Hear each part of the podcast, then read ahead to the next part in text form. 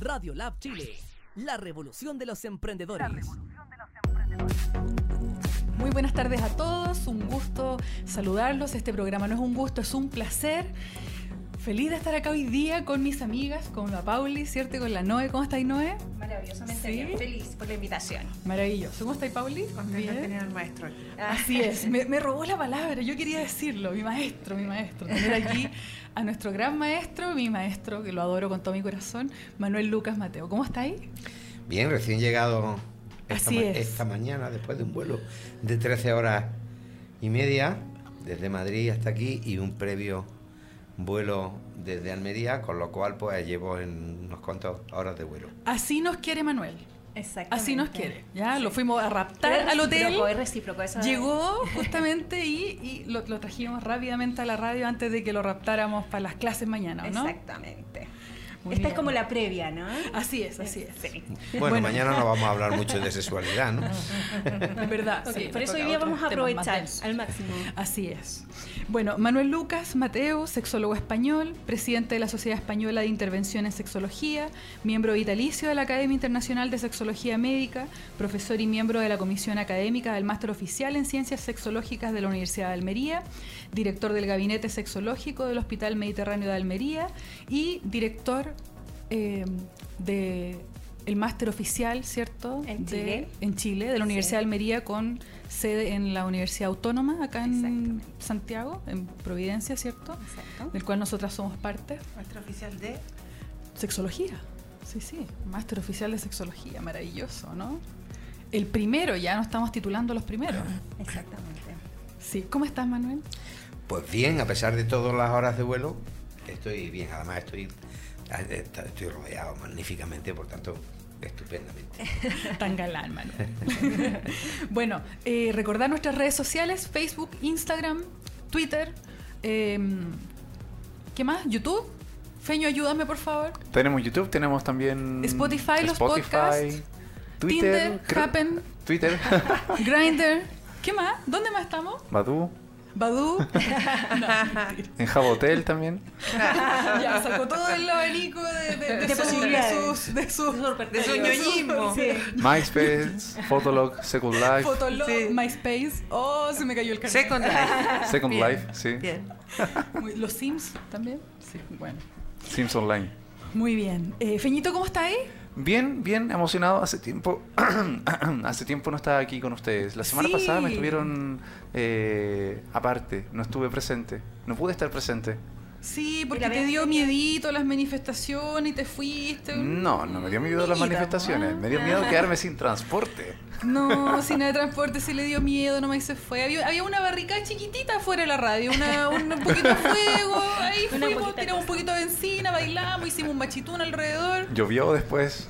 Sí, yo listo, claro. Ajá. Llovió, hicimos una aquelarre con las chiquillas, una reunión de brujas, ¿cierto? Bueno, vamos a comenzar para no decir más preámbulos, ¿cierto? Ajá.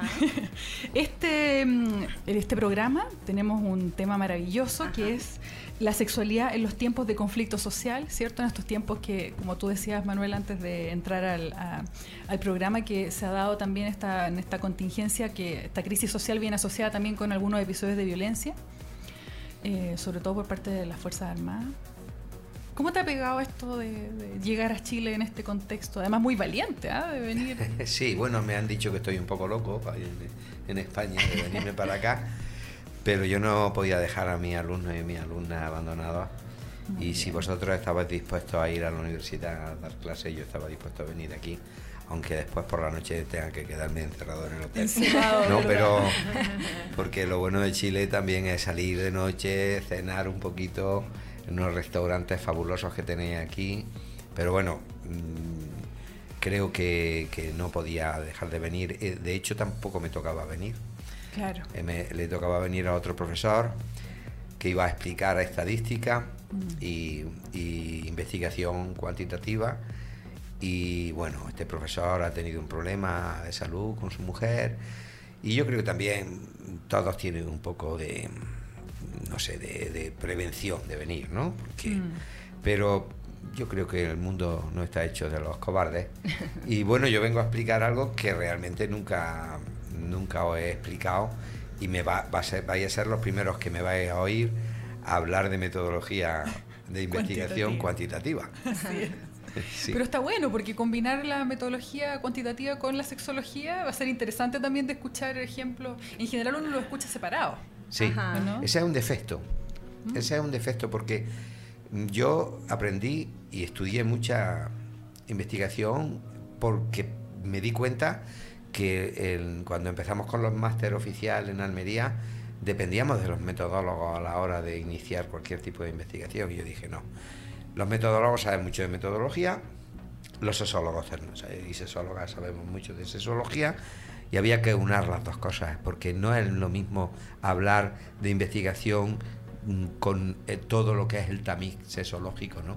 Y por eso yo creo que sí que vaya a oír un- algo que no suele oírse, que es mezclar el SPSS, eh, Así que, es. eh, que es el programa estadístico que utilizamos, eh, con, con tipo de investigaciones sexológicas y con que y, y de alguna forma pues que, que, que sea menos dificultoso. Así es. Oye, Manuel, bueno, tú tienes un libro que, eh, bueno, a todas nos encanta, pero yo en particular amo mi Biblia, ¿o no? Sed de piel. Ajá. Y, Aparte que mm, eh, en sí, todos sí, los sí. programas, digamos, hacemos referencia ¡Oh, a qué él, terrible! ¿no? ¡Qué vergüenza! ¡Qué vergüenza! No, ¿sabes qué? Es verdad, Manuel. Todos los programas sale invocado Manuel. Exacto. Como dice Manuel, como dice la piel, como dice Manuel. ¡Oh, qué terrible! Sí. Vamos Sí. a hacer la Vamos a tener que buscar otro referente para no gastarlo tanto. Todo el rato hablamos de lo mismo, ¿no? Sí. Bueno.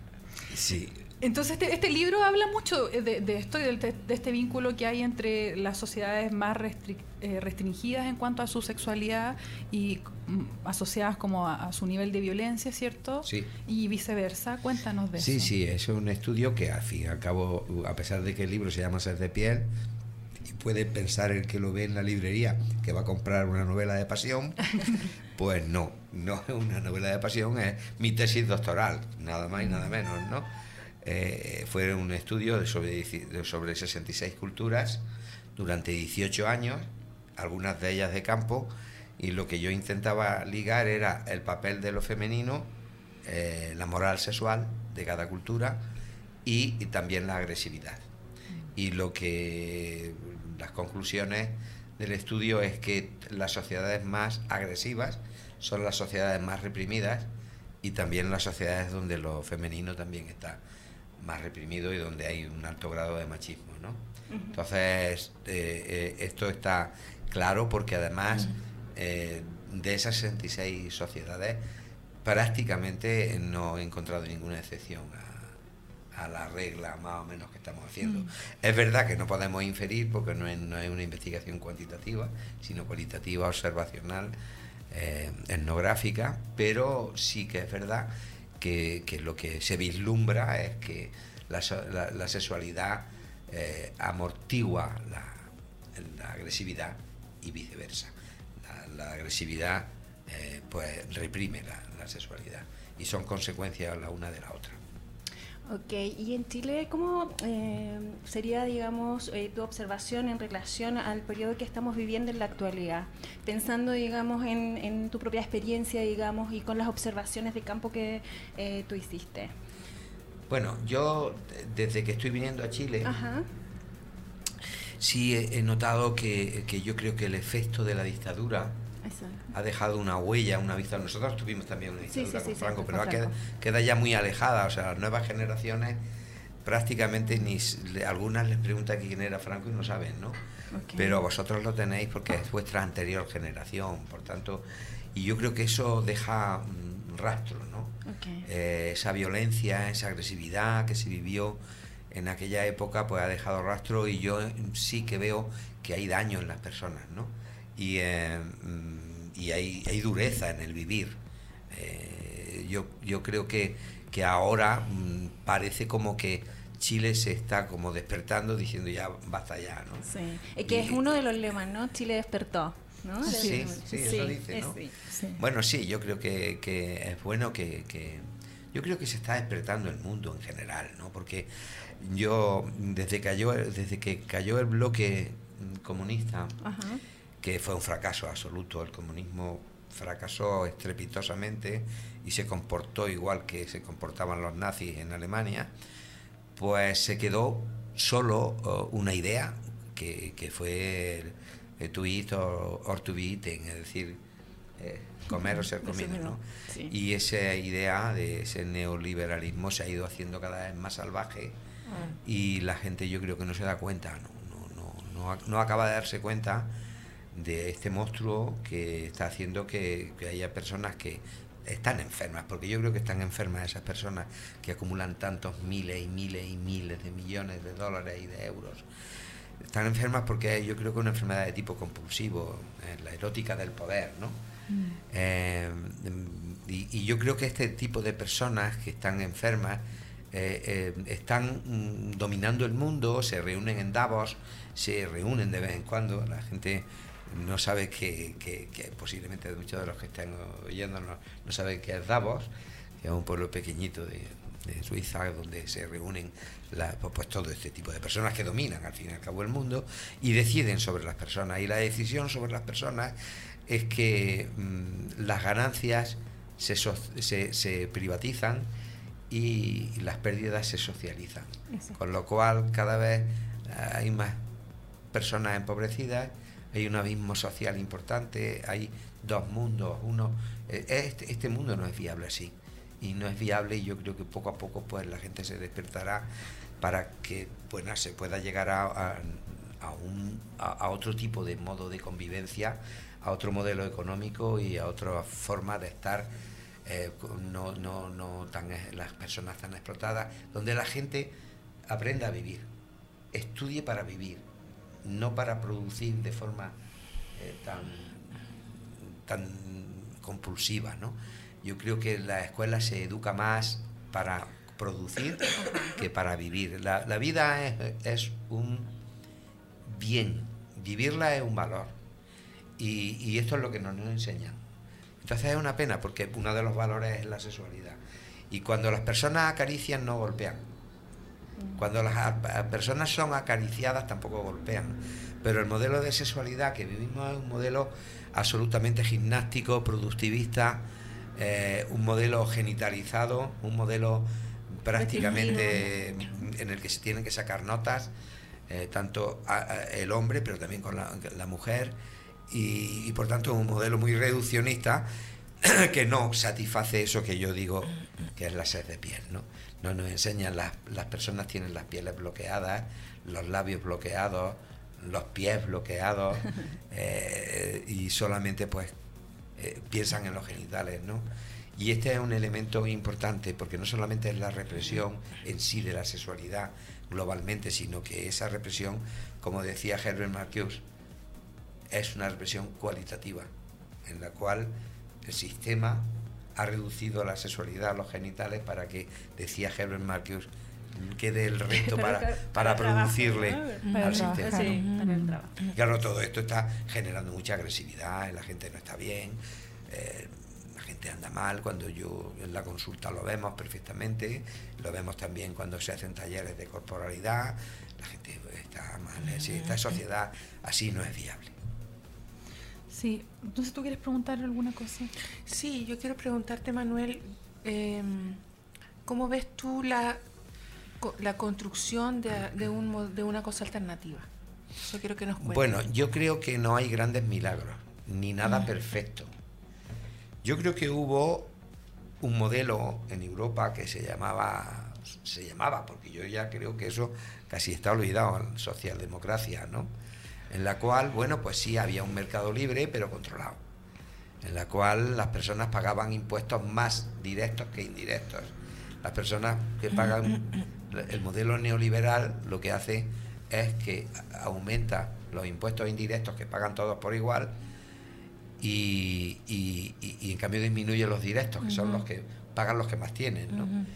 Claro, entonces eh, construir un sistema público de salud, un sistema público educativo, donde se convierta además esos dos sistemas en, eh, en sistemas que son realmente un instrumento importante y eficaz de reparto de la riqueza, porque en un sistema de salud público, universal, gratuito, eh, aporta más el que más tiene y recibe más el que más necesita. Y esta es, eh, esta es una vía que, que- que en Europa se instaló, pero que luego, por la llegada de la idea única neoliberal a ultranza, se ha ido desinstalando y desgraciadamente pues en Europa también tenemos pues muchos problemas, eh, un aumento importante de la, de la extrema derecha, de los extremos en general, y, y yo creo que, que nos estamos equivocando. Y desde luego lo que sí está claro es una cosa, eh, según el estudio de Seth de Piel, eh, hay que feminizar el futuro. Es decir, feminizar el futuro no significa que los hombres se vuelvan mujeres, ni que las mujeres manden, sino fe- feminizar el futuro significa que los hombres perdamos de alguna forma esa masculinidad, que vivimos más en imperativo que en sustantivo y que significa que desde, eh, pequeños nos dicen ser un hombre, no demuestre, no, no demuestra debilidades, demuestra poder, eh, hasta en la cama, nos dicen no hay mujer frígida sin hombre inexperto, y nos echan toda la responsabilidad de, lo- del- de las relaciones sexuales a nosotros. Y, y claro, todo esto pues supone, supone una generación importante de malestar y el malestar siempre genera agresividad, ¿no? Entonces yo creo que, que feminizar es volver a poder sentir, poder, nosotros, digo los hombres, poder, poder llorar cuando nos emocionamos, eh, no tener que estar demostrando poder continuamente, dejarnos hacer también, no sé, y recuperar eso que somos, porque realmente mm, si uno mira, la, y vosotros lo sabéis porque yo os lo he explicado concienzudamente, y esto que digo es absolutamente científico, porque lo que estaba hablando antes es más bien desde la doxa, no desde el episteme, pero desde el episteme, desde la ciencia, se puede decir que los hombres realmente, decían los genetistas franceses, l'homme est une femme que el hombre es una mujer que no ha llegado a ser, ¿no? Entonces, eh, los hombres no somos tan diferentes de las mujeres y las mujeres tan diferentes de los hombres y lo femenino es lo, ba- es lo básico. Por tanto, es, hora ya de que los hombres nos demos cuenta que tenemos mucho que ganar, Ajá. que tenemos mucho que ganar en una nueva sociedad equitativa entre los sexos. Ajá. Yo no voy a decir entre hombres y mujeres, Sí. sino entre los sexos. Tenemos mucho que ganar. Y los hombres, vosotros tenéis que ganar, pero nosotros también. Y desde luego, como no vais a ganar, es imitando el modelo masculino, que es lo que está ocurriendo. Manuel, eh, de, tomándome de lo que tú estás diciendo, eh, tal vez cómo podríamos empezar eh, ese camino, tal vez como en que, eh, educar nuevos procesos de crianza, por ejemplo, sería tal vez alguna alternativa pensando en, en revertir de alguna manera la situación. Sí, sí. En primer lugar, el- los hombres tienen que ser y aprender a ser figuras de apego. Eso es importantísimo. Es decir, las figuras de apego no solamente tiene que ser la madre, Exacto. sino que tiene que ser al máximo de figuras de apego que tenga un bebé recién nacido, muchísimo mejor. Perfecto. por su desarrollo emocional, su desarrollo amatorio, Ajá. de su perfil de apego, va a hacerlo con un perfil bastante menos violento, menos agresivo, más con más capacidad para amar y no de forma carcelaria, porque el, el otro modelo que tenemos que construir también es un modelo de amor no carcelario. Es decir, Sí. yo cuando muchas veces pregunto, y vosotros me habéis oído alguna vez, pregunto a- al público, ¿vosotros qué pensáis que, que es más amor, am- ama- el amor? ¿Compartir o poseer? Y todo el mundo dice compartir, y le digo mentirosos. mentirosos porque realmente en esta cultura nos han enseñado más a que el amor es eh, poseer, no Ajá. compartir. Y, y que cuando, y sería, tendría que ser fácil para las personas que cuando, como les le pasa a los tuareg, ¿no? Las mujeres tuareg, cuando ya no quieren estar más con el marido, no tienen que hacer muchas más cosas que sacar las babuchas a la, a la puerta de la, de la tienda, de, de la jama, y, y- y ya está, y se acabó. Y, y- y a partir de ahí la- el hombre sabe que tiene que buscarse otro, otro lugar, ¿no? Ajá. Pero mm, aquí, eh, pues todavía... Qué entretenido, hagamos eso. mm, ¿eh? ¿O no? Las Eh. babuchas son los calzones, ¿no? Sí, No, las babuchas son, Son la- la- la- la- la- el, el calzado. El calzado. Ah, pensé que eran los calzones. Sí, claro, tú Quería querías que sacar los calzones. calzones ahí. No, sí, eh, igual que... Pero no, qué sí, entretenido. eh, Sí, no sé si entretenido, pero fácil sí. no sé qué entendéis por vosotros por entretenido, pero vamos, Divertido. es divertido, ¿no? Vale, sí, no, más que divertido es fácil, es sencillo. Es decir, cuando el amor se acaba, se acaba, punto, se terminó y ya está. Y entonces como en una, en una sociedad en la que hacemos relaciones eh, absolutamente dependientes, Mm.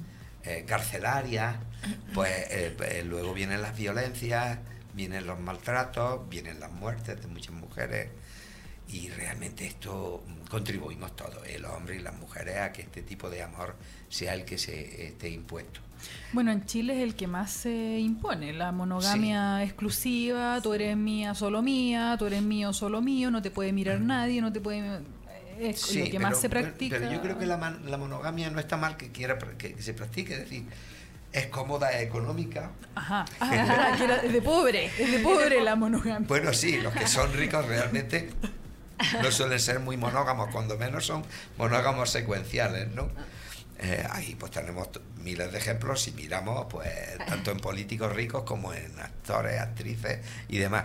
Pero, pero la monogamia es cómoda, es económica, pero hay que construirla bajo un amor no, no carcelario, sino un amor en el que todos los días de alguna forma se sople sobre las ascuas, las brasas de, que, que quedaron de la pasión, porque la pasión se acaba. La pasión ¿Qué es un amor carcelario, Manuel? Carcelario. ¿Qué es un amor cárcel, carcelario? Pues una- un amor posesivo, un amor en el cual tú conviertes esa, esa relación en una cárcel y que cárcel con vigilante, con vigilantes, ambos se vigilan, ambos desconfían, Celoso. eh, los celos presiden fundamentalmente ese tipo de amor y cuando uno de los dos, por lo que sea, decide que ya eso terminó, pues por muchas razones, el amor se acaba por muchas razones. Entre- la primera de ellas es porque no se cultiva, Mm. es porque las brasas de la pasión que se apaga, pero quedan ahí esas brasas que no sé, todos los días hay que darle un poquito de aire para que se mantengan vivas. Si no se hace, se muere. Y claro, intentar mantener eso, pues resulta eh, que al final se producen muchos problemas para los hijos en primer lugar, que pues, lo sufren de forma cotidiana, y para la pareja también. Y al final, pues claro, mm, pasa lo que pasa, las violencias y, lo demás. Entonces, yo creo que una sociedad basada eh, en un modelo económico eh, que- que sea, no digo yo que no sea de mercado libre, pero que sea un modelo económico en el que ese mercado esté controlado, controlado, y que los que más ganan más paguen. Que todo el mundo tenga derecho a las cuestiones más básicas, que son la educación, que todo el mundo tenga las mismas oportunidades. Un modelo en los cuales eh, los hombres y las mujeres y los homosexuales y los sexos en general tengan también, no tengan ninguna razón de discriminación, ni de violencia, ni de marginación. Ese es un mundo que no es tan difícil de construir. ¿Y cómo se vincula eh, la iglesia, por lo menos en Chile, que es tan importante? Yo sé que ahí le pisé los callos a Manuel porque la religión. Pero lamentablemente acá en Chile está muy de la mano del Estado. Bueno, vamos a ver. ¿Cómo podríamos resolver Vamos algo? a ver, lo de la iglesia, yo siempre digo que la iglesia siempre se adapta a los tiempos. Es decir, eh, y, a la- y- y a las morales, que no las hace solo la iglesia. Yo toda la culpa no se ha hecho la iglesia, no. Yo creo que la iglesia, por ejemplo, los mahometanos, mm, son mahometanos los que viven en Irán y en Irak, y, y ya sabemos lo que hay, el machismo tan tremendo, y en cambio los, los tuareg a los que me refería antes, Mm. donde las mujeres, los hombres azules del desierto, les ponen las babuchas a los maridos cuando no quieren seguir con ellos, son también maometanos. Es decir, en la religión yo creo que se adapta a, a una cultura, y yo creo que la cultura fundamentalmente es la que competitiva, una cultura además que ha evolucionado de forma asimétrica, en la cual hemos evolucionado mucho tecnológicamente, pero muy poco en valores. Es decir, los valores del amor, eh, eh, la sexualidad la hemos enredado en los genitales y la tendríamos que empezar a enredar en el amor, pero no en el amor carcelario, en el amor de compartir y de dos personas que quieren libremente compartir cosas y las, y las comparten y que cuando no quieran te puedan fácilmente dejar de compartirla. U- un- una sociedad en la que nadie esté discriminado por razón de, de sexo, ni ra- por razón de raza, ni por ninguna razón. Mm. ¿eh? Eh, donde los homosexuales puedan vivir tranquilamente sin ser eh, agredidos por la calle, Mm. discriminados, mirados de forma, pero con dice los homosexuales, dice los transexuales y los, tran- y los intersexuales. Es decir, Los seres eh, humanos la- las intersexualidades, ¿no? Yo cuando sa- sacaron en España, porque en todos sitios ¿eh? en España también, eh, sacaron un autobús que decían los niños tienen pene y las niñas Niñas tienen vagina. vagina. Yo en algunas entrevistas que me hicieron les dije, bueno, y entonces cuando un niño sale con un ovario en un lado y un testículo en el otro, y eso se da con cierta frecuencia, más las intersexualidades en todas sus modalidades tienen una prevalencia mucho más alta de que lo que la gente piensa, porque entre otras cosas se vive toda en, en- En silencio. en silencio, ¿no? Sí. Y entonces eh, realmente eh, la- el problema de la intersexualidad es, es que cómo le ponemos al niño. ¿Y ahora qué? Mm. Usted, usted que está en ese autobús eh, diciendo que los niños tienen pena, ahora tiene usted un hijo así, ¿y ahora qué va a hacer usted con ese hijo? Mm. Sí. Responda, ¿no? Responda usted que uh, no le gustaría a usted que ese hijo, aparte de que pueda tener problemas lógicos que de la posible esterilidad consecuente de esa intersexualidad, que no tenga problemas añadidos y que no le hagan sufrir más de lo que tiene que sufrir, porque seguro que con una filosofía de vida como las que llevan los que llevan ese autobús, a esas personas se les hace sufrir de forma cruel e innecesaria. Así es. Así es. Bueno, y no solamente con la homosexualidad, la intersexualidad y la heterosexualidad, ¿cierto?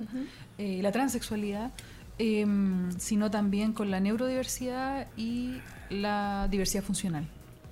También son Por bien... supuesto, por supuesto.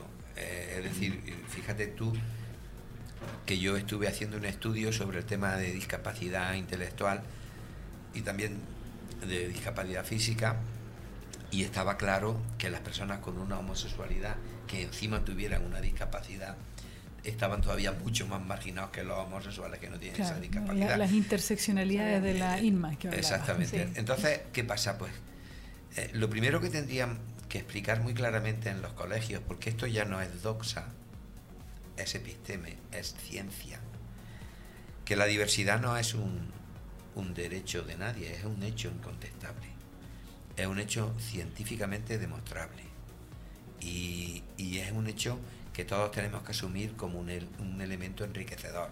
Porque si no existiera esa diversidad, porque la razón del sexo esencialmente de la fórmula sexual es la diversidad. Entonces, si la razón y el objetivo final eh, de, de la fórmula sexual es la diversidad, negar la diversidad es como o ser muy ignorantes o ser muy tontos porque uno no quiere salir de la ignorancia, ¿no? Mm. o, o estar instalados en un fundamentalismo absolutamente irracional. Pero la ciencia demuestra claramente que la diversidad es un hecho incontestable y además un hecho enriquecedor, porque si fuéramos todos iguales sería esto todo muy aburrido si aquí tuviéramos, tuviéramos.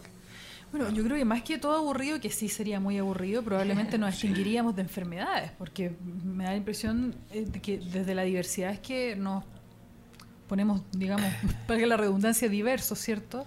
Eh, y más... Sí, bueno, realmente la, la fórmula sexual nace en la escala filogenética con, por, por- para adaptarse mejor al medio ambiente. Es decir, porque si, por ejemplo, las bacterias que no son, que son asexuadas o los virus que son asexuados eh, fueran sexuados, tendrían un problema que no se van a multiplicar con la rapidez que se multiplican que se multiplican los asexuados, porque la fórmula es 1 da 2, 2 dan 4, 4 dan 8, 8 y 16, mientras que el otro, eh, la otra fórmula es 2 que dan 1, pero el secreto es que no dan 1, dan otro.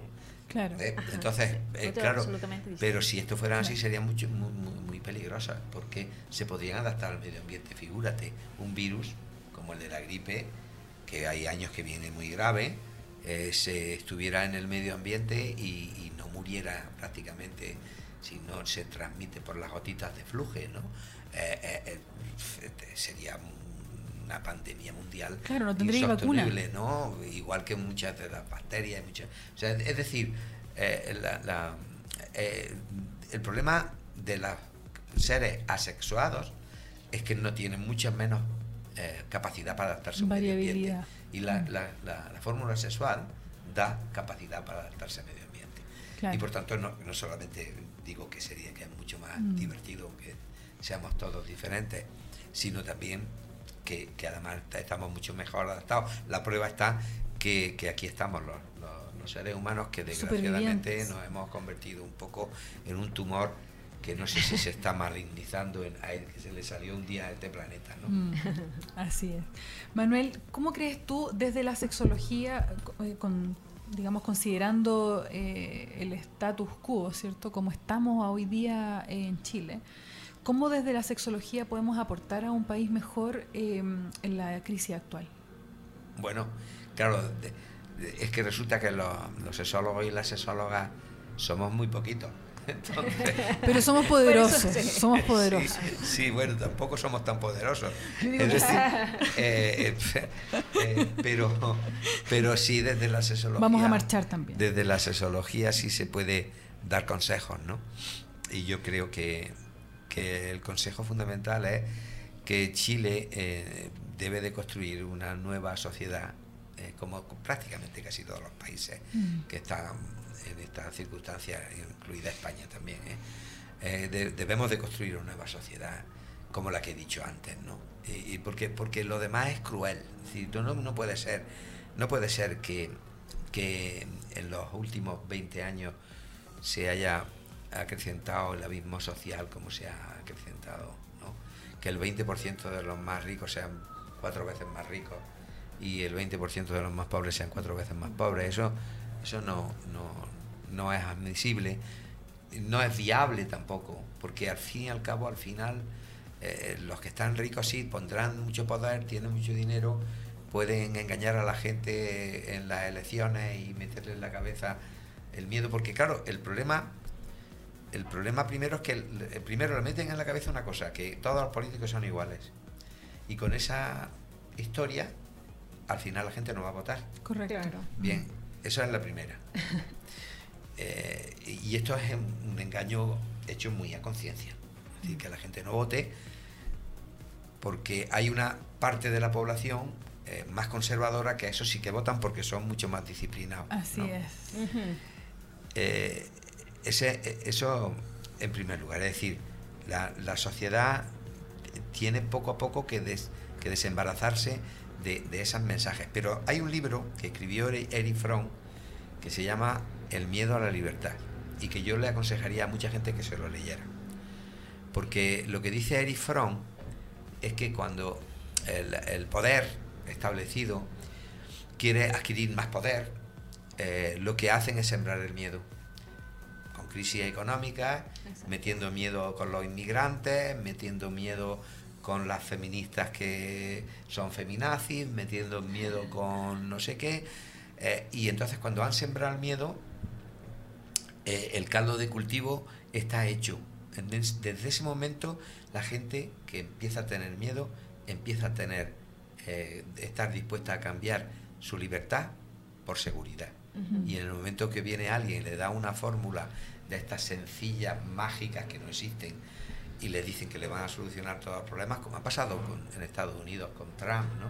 O sea, este señor que me perdone, pero que es un imbécil, es, mm, está, mm, no, hombre, es un imbécil en todos los sentidos, ¿no? En sus reacciones, es un niño caprichoso, es un niño que, se- que se crió con, con- desde pequeño con muchísimo dinero, que ha estado acostumbrado a, a- a tenerlo todo y a, que, a no trabajarse nada. Y, y claro, pues, pues, pues hace caprichos, hace cosas. Y, y bueno, y curiosamente eso lo votan la sociedad más empobrecida de Estados Unidos. Los del Midwest, los- la gente, los agricultores que están allí de- trabajando en sus Sí. granjas y qué tal, y, y votan a este personaje que, que no tiene nada que ver con ellos, absolutamente nada. Nada que ver con esos trabajadores que están allí, tal, ¿no? Entonces, ¿cómo se consigue eso? Lo mismo que lo consiguió Hitler. O sea, mm, sembró miedo, eh, sembró odio, sembró nacionalismo porque se habían sentido humillados los alemanes en la Primera Guerra Mundial y entre el miedo, el, el- el que se sembró porque hubo una crisis económica previa, pues los alemanes estuvieron dispuestos a cambiar su libertad por esta barbaridad que ocurrió en Alemania, que ahora, eh, bueno, cuando se mira para atrás y se ve la barbaridad que ocurrió de 6 millones de judíos eh, eh, eh, prácticamente exterminados en los, en los distintos campos de exterminio de Mannhausen de, eh, y, y, y- y Auschwitz y, demás, más eh, eh, una guerra mundial en la que vinieron, vinieron muchos millones más todavía, pues realmente eh, es muy preocupante. Y, y que la gente, pues, que- decías, ¿qué, de- qué qué debe de ocurrir? Que la sanidad, que, que mejor dicho, que la educación sea pública, sea accesible, que todo el, mismo tenga, todo el mundo tenga el mismo derecho a, a tener una educación y no tenga que pagársela. No, no, no es lógico que una persona para hacer una carrera tenga que, que prácticamente endeudarse, ¿no? Esto, esto no es lógico. Y, y claro, ¿esto qué pasa? Pues que aumenta la ignorancia. Ajá. Y ante la ignorancia es mucho más fácil eh, que, que- que prenda el discurso del miedo y que por tanto puedan prender en el futuro como está aprendiendo en España, ¿no? En España está aprendiendo, a- ahora mismo Vox, que es la extrema derecha, tiene cincuenta y tantos diputados. Hay tres millones y pico de, de españoles que han votado a unos señores eh, que, que- que son xenófobos, que, que- que son eh, que, claman contra la- lo que ellos llaman feminazis, que claman contra la- la- lo que es la igualdad entre las personas votado tres millones y pico de españoles. Y todo es porque han sembrado el miedo al inmigrante, el miedo económico y que los hombres eh, pobrecitos están discriminados por las leyes discriminatorias contra ellos y, y- y- y- y sin que vean que todos los años mueren en España más de eh, medio centenar de mujeres a manos de hombres que las matan por el hecho de ser mujeres, hablan de lo mal que están los hombres. Bueno, pues miren ustedes, creo que esto es, eh, es, mm, es que eh, están hablando de los niños, ahora están hablando de los que le llaman menas, que son niños que eh, vienen de eh, África subsahariana, pero sobre todo vienen del Magreb y están solos, menores de edad, y dicen que son violadores, que hacen delincuencia.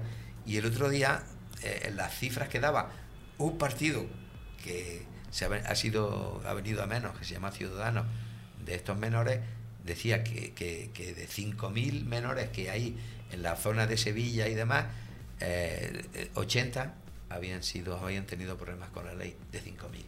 O sea, mm, me parece que el discurso no se basa en, en hechos reales, pero se eh, siembra el miedo. Se siembra el miedo.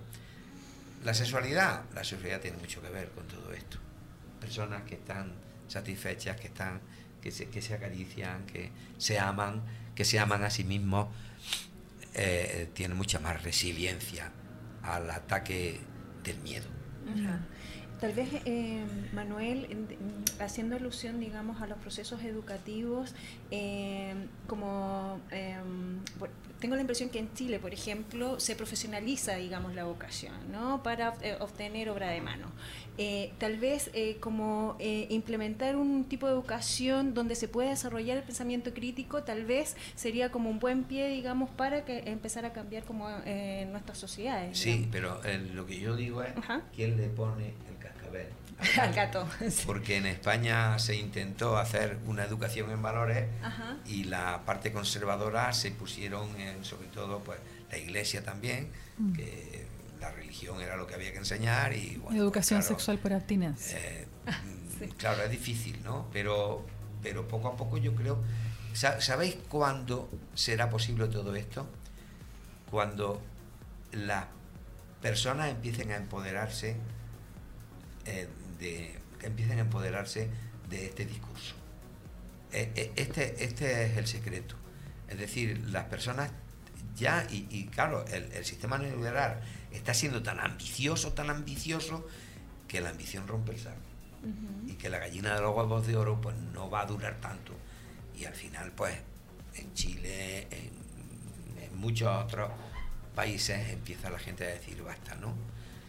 Claro, el problema es que el basta debería de ser un basta tipo Gandhi. Gandhi, Gandhi consiguió la independencia de la, de la India diciendo un basta pacífico, pero multitudinario. O sea, lo, lo que... Mira, cuando hay violencia, lo- el poder se empodera del poder y al final acaba dándose argumentos para poder aplastar esa violencia. Pero cuando hay multitudes clamando, sin violencia, pero ahí, constante, clamando, eso tiene una fuerza que no lo para, no lo puede parar nadie. Sí, sabes que nosotros tuvimos una manifestación multitudinaria aquí de más de un millón, Sí, se lo- calcula que casi vi. un millón y medio de personas. Lo vi. Así es. Y a propósito de lo que tú dices, me hace mucho sentido porque pareciera que los oídos de los poderosos hicieron eco más bien a eso que a la que a la que, al- que a la que a tanta violencia. Yo creo que la violencia ha sido empujadora, pero ciertamente que lo que hizo más ruido fue el- la multitud. La cantidad de personas pidiendo. Claro. y Esto, esto, esto, eh, yo creo que, que los que los que hacen en, en Cataluña está pasando exactamente igual.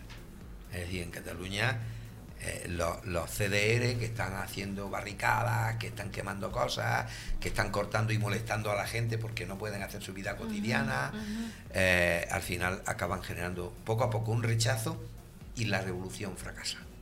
Es decir, eh, la- la- las revoluciones que no fracasan son las que son constantes, pacíficas, multitudinarias, en las que la gente está empoderada de lo que quieren. Ante eso, ningún político puede mirar hacia, hacia otro lado. Acá en Chile es bien, bien difícil eh, esto que tú dices Ya. por varios motivos. Primero, eh, porque justamente yo siento, tam- también he participado como harto de las manifestaciones, entonces he observado que estamos de alguna manera polarizándonos, ¿ya? Como en el fondo, antes estábamos todos medio grisáceos, ahora estamos más negros y blancos, ¿ya? Como un poco más separados. Eh, y eso es bien duro, es bien complejo, porque claro, en una parte está el basta de basta la violencia porque no quiero que vayas a mi casa y me la quemes. Y por otro lado está el basta, pero basta de la injusticia, basta de la inequidad, basta de los cabros votados en el Sename, basta de las pensiones eh, escuálidas, ¿cierto? Claro, paupérrimas. Entonces, eh, entonces depende de tu basta. ¿Cuál es tu basta? ¿Es tu basta como basta no me hagáis incendio afuera de mi casa? ¿O basta como, como basta con, con- con toda la injusticia de todos? Entonces, es, es como un poco eso siento yo, esta polarización, como es tu lucha por ti y por tu familia o es tu lucha por tu país un poco como, es lo que siento yo como un análisis Sí. así bien bien personal y es duro es duro encontrarte con, con cercanos y con gente que uno quiere que de repente el basta es más bien el primero que el segundo entonces es complejo eh, Es, es complejo. Que tiene que ver ahí, Pero- yo creo, con la inmediatez, ¿no? De obtener como resultados rápidos, en verdad.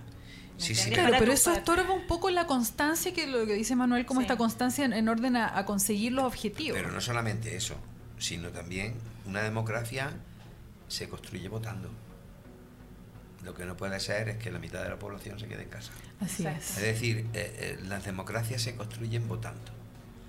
Claro, ¿qué pasa? Pues que cuando eh, eh, el establishment dif- difunde la idea de que todos son sinvergüenzas, de que todos roban, de que todos los políticos son iguales, de que, Claro. de que si uno roba el otro roba también, pues entonces la gente acaba creyéndoselo y dice yo para votar a... no A voto". lo mismo si tengo que trabajar Exacto, igual, es exacto. el es el típico discurso, tengo que trabajar igual gana, mañana. Pues ganan los que han sembrado ese, ese discurso. Así es. Y respecto de la violencia que estamos viviendo en, en Chile, también a mí me, me- me gusta un poco este análisis también que lo he leído en, otros en otras partes, eh, en donde se habla como un síntoma, la violencia es un síntoma, un síntoma también como parte del sistema. Hablan de estos cabros, estos jóvenes, ¿cierto?, que van y protestan y, y destruyen la ciudad, ¿cierto? Eh, pero en verdad, voy a dar este ejemplo porque me encanta. Este ejemplo, este ejemplo es de mi autoría, se me ocurrió a mí, ¿ya? Es como cuando tú tenías una familia y tenías un, un primo que es drogadicto y, y- y, pucha, se crió solo. Ya estoy hablando como estos cabros del Sename, ¿ya?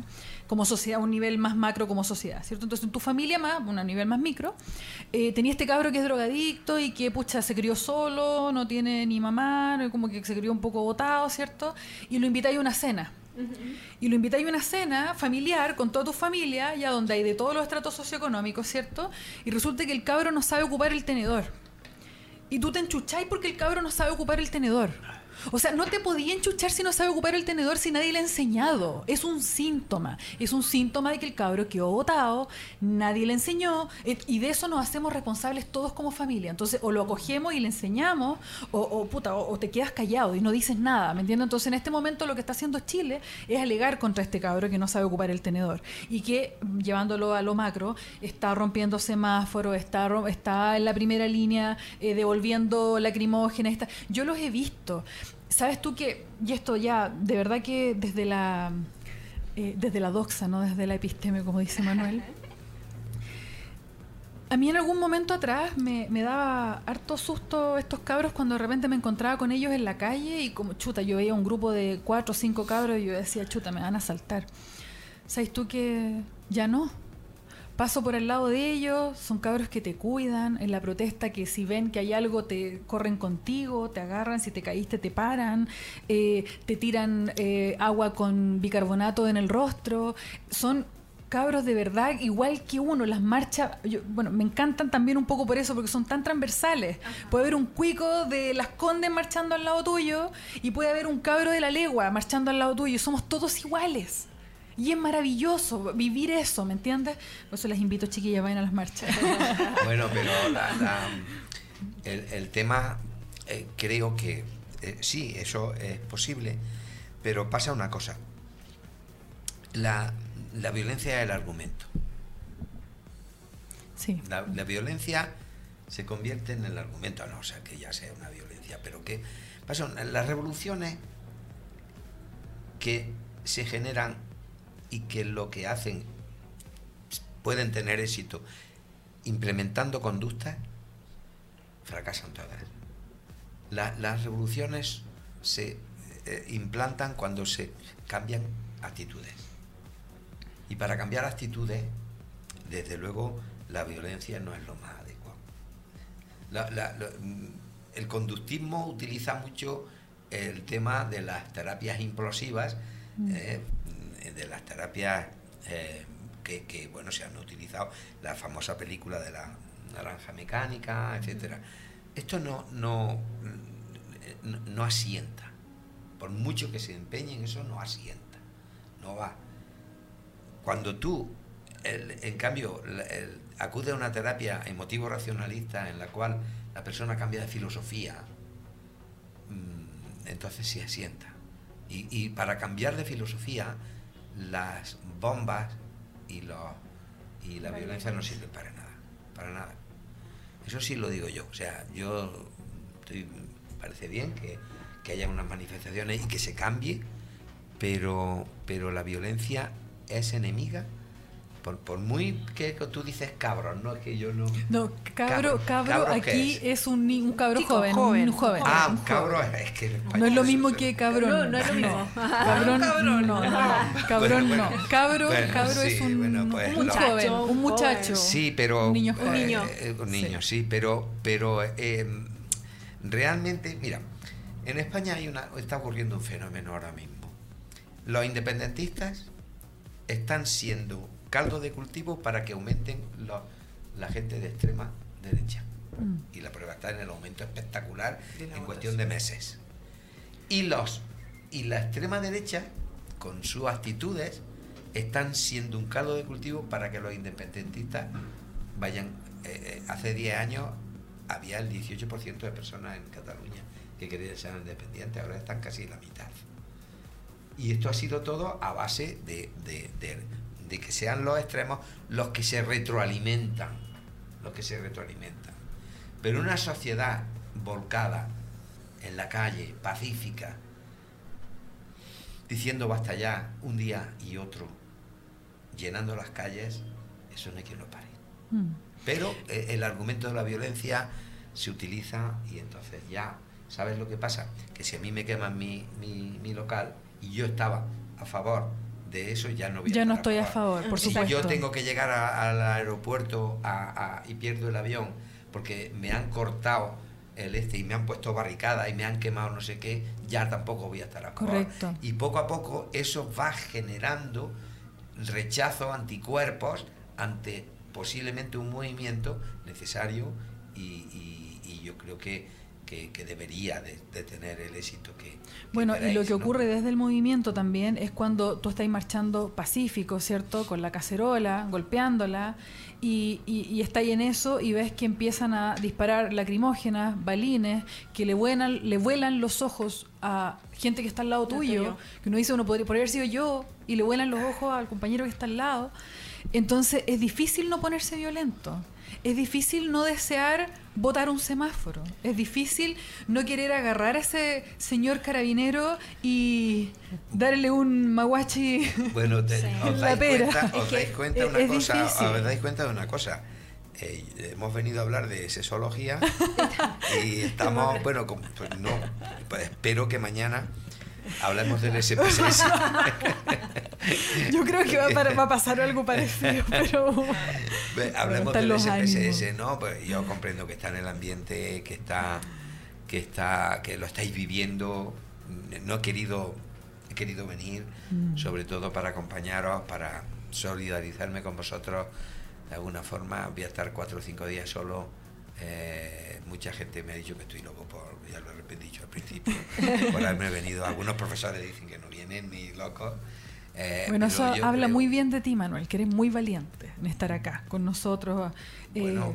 nosotros venimos a tus clases y tú vienes a hacernos clases, y qué maravilloso. Sí. Sí, sí, pero sobre todo Nos cuidamos que, entre todos. Lo que me gustaría es que Chile eh, pudiera llegar a vivir en paz, eh, en equidad, en que las personas pues tuvieran un sistema público de salud eh, que, que- que realmente fuera un sistema público de calidad, que las personas tuvieran un sistema educativo. Fíjate, por ejemplo, mi hija ha hecho la carrera de enfermería, ¿no? Mm. Vale. Pagó 2.000 euros el primer año de matrícula. Ya no ha pagado nada más en los cuatro años. ¿Becada? Todos los... Todas. O sea, en, en la Universidad de Almería, Ajá. si tú apruebas el primer año, los demás años ya no los pagas. Qué maravilla. Claro, esto es un sistema público, Claro. educativo, en el cual eh, eh, las personas no, no dejan de hacer una carrera porque no tienen medio económico. Mm. sino porque no le apetece, porque no se sientan capaces, o por lo que sea, pero Porque no, desde luego tienen, porque no tienen medio económico. Claro, Pero se prima quien aprueba. claro. Si no apruebas, tienes que volver a pagar. Acá en Chile había un sistema similar, digamos, donde también la política, yo recuerdo cuando yo estudiaba en la Universidad de Talca, también era como, la, la máxima era la misma. Nadie queda sin estudiar por problemas de lucas. Claro, el problema era que te quedaba ahí endeudado la vida. A través del CAE o en el caso del Fondo Solidario, en el caso mío que estudié con el Fondo Solidario, endeudados la vida. Y claro, Porque ninguno dejó de no- estudiar por lucas, pero al final salíamos todos endeudados. Claro, O sea, claro. lucas inmediata no Lucas inmediata, claro, pero después les quede pero igual. es que- es que eso es tremendo, Pero ¿no? que- Porque, porque que una persona para poder estudiar tenga que quedar endeudada toda la vida es una cosa que, que no es soportable. Es decir, yo creo que eso sí que tiene que, que hacer un cambio importante. Tiene que haber un cambio importante porque, porque el, el- si no el sistema es sumamente injusto. Un sistema para ricos. Y para los que no son ricos, pues es un sistema agobiante y, y de ahogo económico, ¿no? Entonces yo comprendo. Yo cuando, cuando desde fuera vimos que porque habían aumentado 30 30 pesos. pesos el metro, se había montado la que había montado, pues claro, yo... Estos chilenos están locos, están todos ¿qué- qué locos.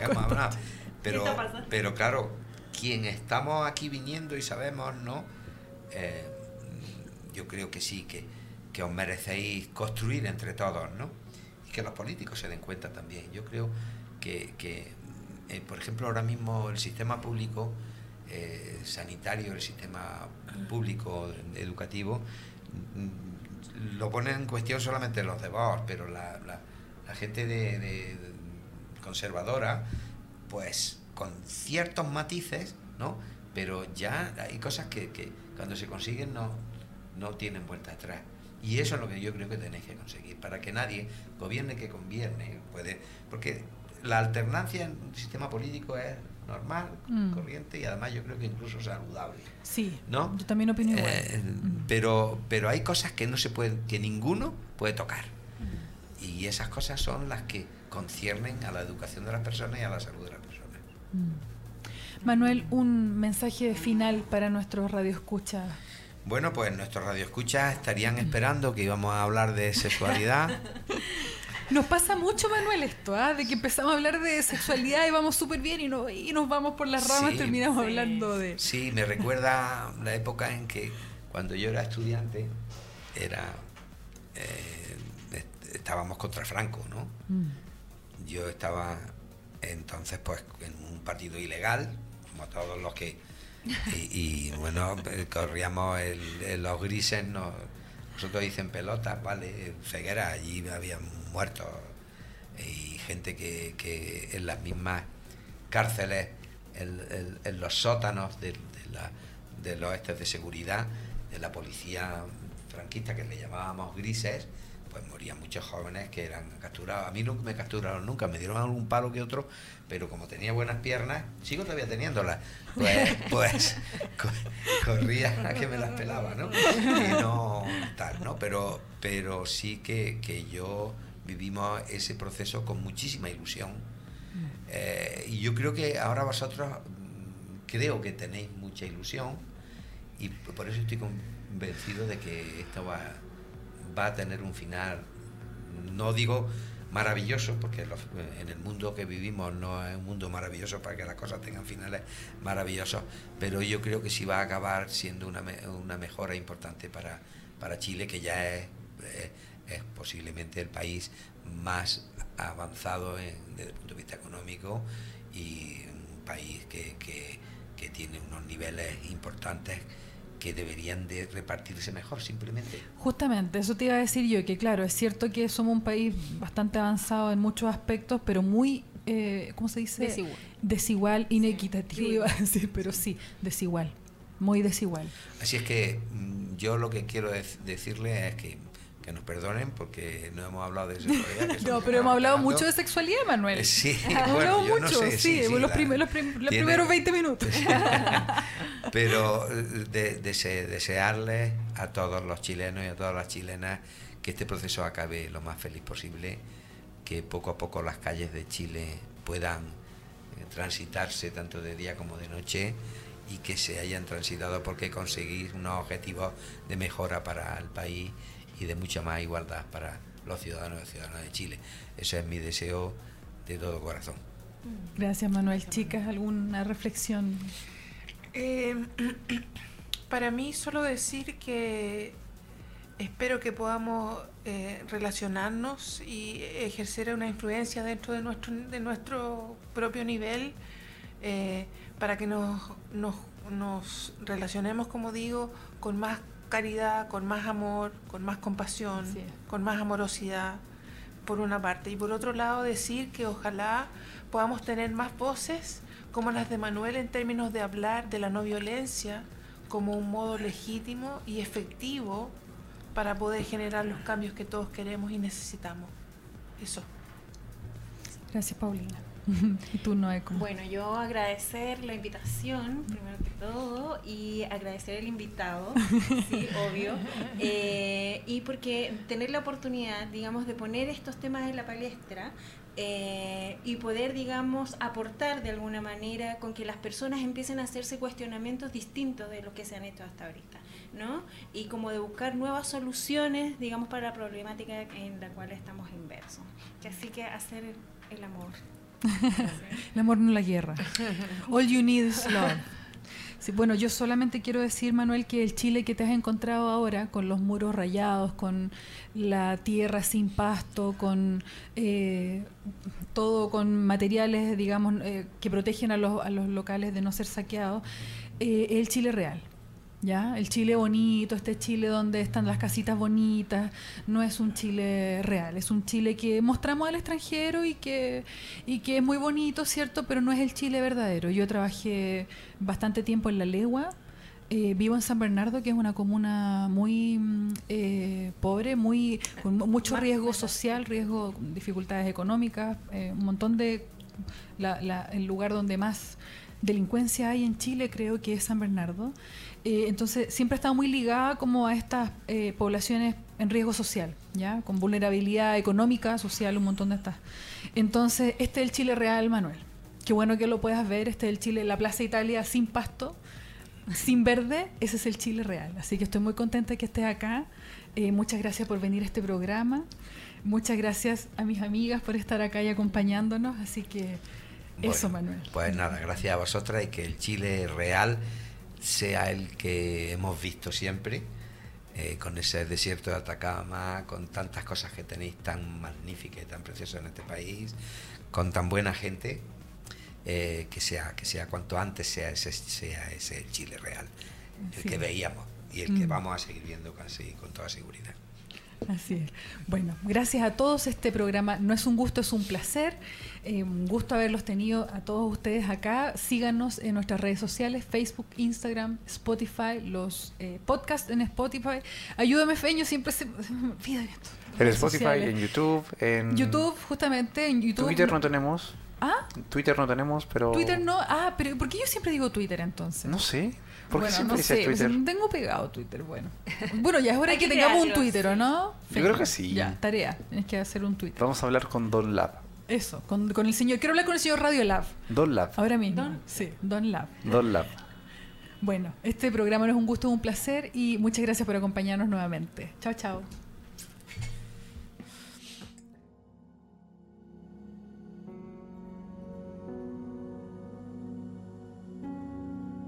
Somos lo que tu emprendimiento necesita. Un shot de motivación.